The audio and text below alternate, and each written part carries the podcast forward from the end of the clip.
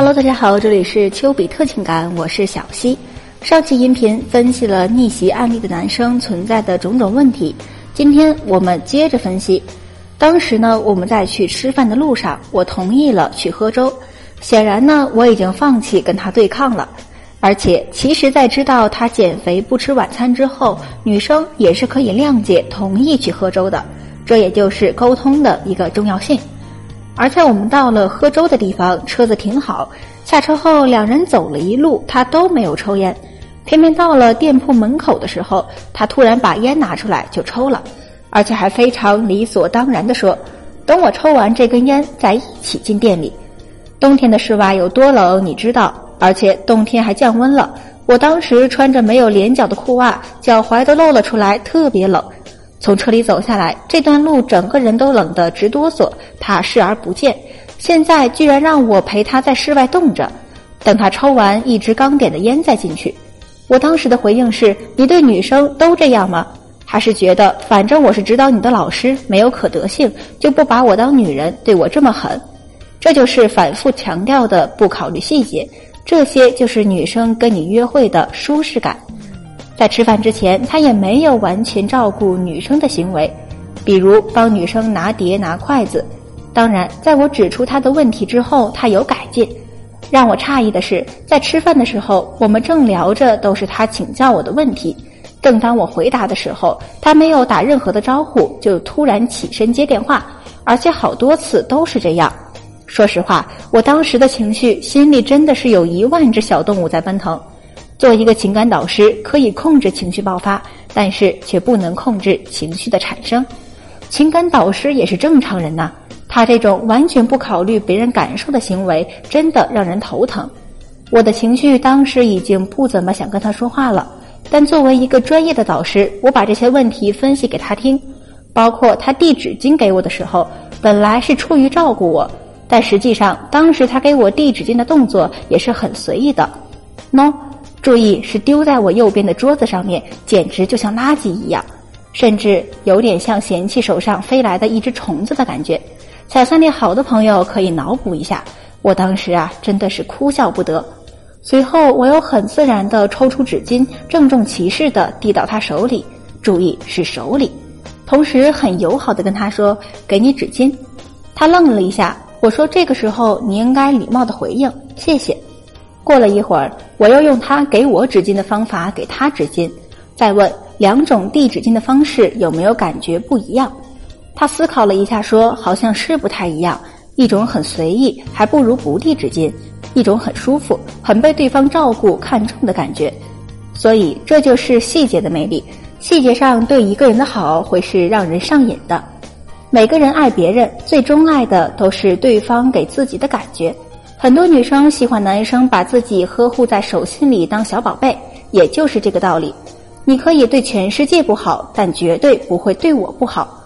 如果你能给自己喜欢的人这样的感觉，那么距离他喜欢你就不远了。这些细节不是所有男生都会做好的，所以如果你做好了，你就战胜了百分之九十的男生。不过逆袭的这个男生还有一个比细节上更大的问题，我们一起来看一看。说到这里，我已经跟他分析了很多细节带给女生的体验，包括男性、女性的思维差异等问题。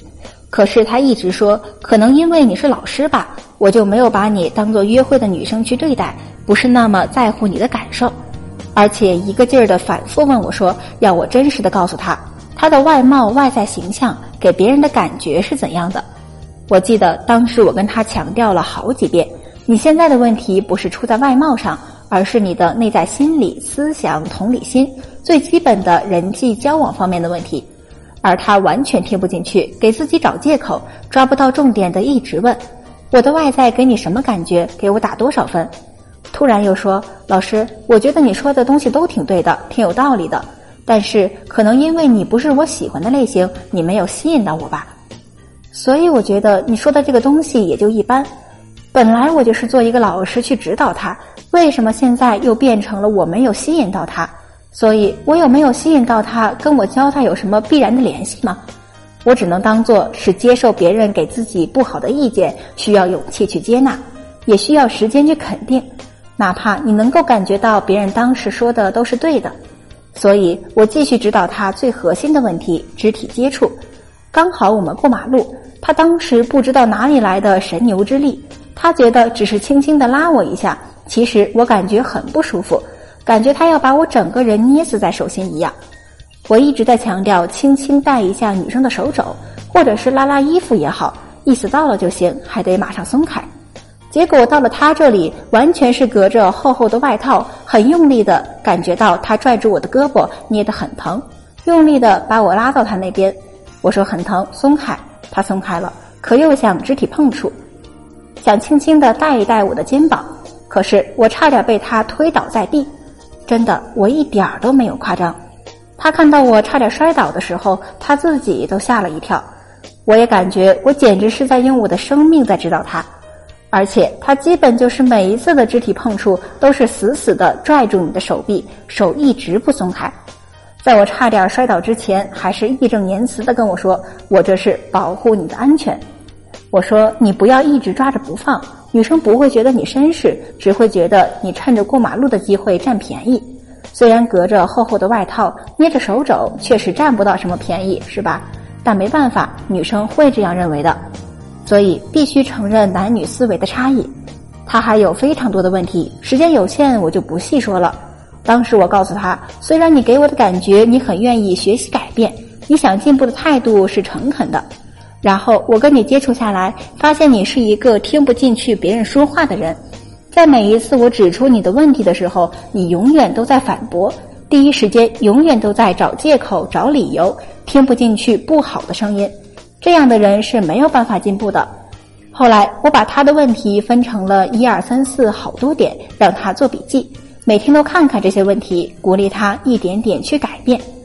最后我告诉他，今天跟你约会的体验，如果一百分是满分，加了一些友情分，我会给你十到二十分，当然有鼓励的成分。但如果你能把我今天所说的所有的细节都改变。你跟女生约会的时候，能够从十分到二十分提升到七十到七十五分。他接着问我说：“剩下的二十五分怎么去提升呢？”这里省略一万字的心理感慨。当然，微信朋友圈也非常重要，所以我也说了他的生活需要反映在朋友圈，比如健身，比如美食，比如旅行，这些都是跟女生找话题的关键，也能够让女生了解自己的生活状态。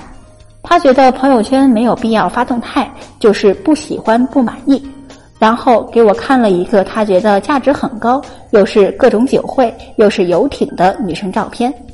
我说你怎么知道他价值很高呢？他说看朋友圈。所以你们说朋友圈有没有必要好好经营呢？但是朋友圈一定要是自己真实的生活状态，你不能去偷别人的照片，那太 low 了。你应该让自己的生活越来越美好。把这些美好展示在朋友圈，接着教了他朋友圈怎么去发，给他的思想有了一个大的整改。过了一个星期，他乐呵呵地跟我说：“感谢老师，我今天跟一个高分女生第一次见面，成功的牵手接吻了。”我当时是欣慰的，因为显然他有把我说的话听进去，他有真正的去改变自己，并且尝试实践，并且在实践当中尝到了甜头。他得意的给我发跟他约会的女生的照片，确实各方面看着都挺养眼的。我问他：“你觉得你是怎样转变的呢？”他说：“第一次模糊邀约之后，主动提出接女生。他在见到女生的时候下车给她开车门，给对方印象很深。第二，少说话，前期酷一点，需求感少一点，但在细节上，比如会不会冷，比如特别有礼貌，给女生造成一个强烈的反差感。”又酷又温柔，引发女生的好奇。有了好感的前提，在肢体碰触的时候注意力度，实在怕把控不了，轻轻拉一下女生的手或者外套，然后就松开，让女生感觉被冷酷的霸道总裁温暖呵护。第三点，想要牵手，想要亲到女生，在这之前一定要在互动的时候反复试探，靠近女生，看她的反应，让她帮忙做些小事，拿东西，关注细节。如果她反应很好，就强势带领，反复靠近她，她都没有一直躲开的话，当机立断亲一口，但是要立刻松开。总的来说，还是有认真的把我的指导听进去，有改变自己，有顾及女生的感受。在合适的时机升级关系。作为指导他的老师，在我看来，他已经学着感恩，学着感谢帮助自己的人，也学着从最开始的不尊重我到认可我。如果总觉得意识不到自己的缺陷，那就永远无法进步。好了，今天的课程希望对你们有帮助。那么今天的分享就到这里了。如果你在追求女生分手挽回上面有情感问题，可以添加老师的微信六五四九八五八向我咨询。我会根据你的具体情况给你进行一个一对一的分析和指导。记住哦，老师的微信是六五四九八五八，我们微信上见。